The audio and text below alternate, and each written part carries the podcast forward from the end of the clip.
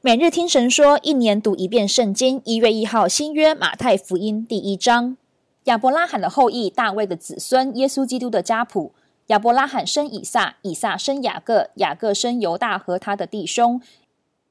犹大从他马士生法勒斯和谢拉，法勒斯生希斯伦，希斯伦生亚兰，亚兰生亚米拿达，亚米拿达生拿顺，拿顺生撒门，撒门从喇合士生波阿斯，波阿斯从路德士生俄贝德，耶西生大卫王，大卫从乌利亚的妻子生所罗门，所罗门生罗波安，罗波安生亚比亚，亚比亚生亚撒，亚撒生约沙法，约沙法生约兰，约兰生乌西亚。乌西亚生约坦，约坦生亚哈斯，亚哈斯生西西加，西西加生马拿西，马拿西生亚门，亚门生约西亚。百姓被迁到巴比伦的时候，约西亚生耶根尼亚和他的弟兄；迁到巴比伦之后，耶根尼亚生撒拉铁，撒拉铁生所罗巴伯，所罗巴伯生亚比玉，雅比玉生以利亚敬，以利亚敬生亚索，亚索生撒都，撒都生亚金，亚金生以律，以律生以利亚撒，以利亚撒生马旦，马旦生雅各，雅各生约瑟，就是玛利亚的丈夫。那称为基督的耶稣是从玛利亚生的。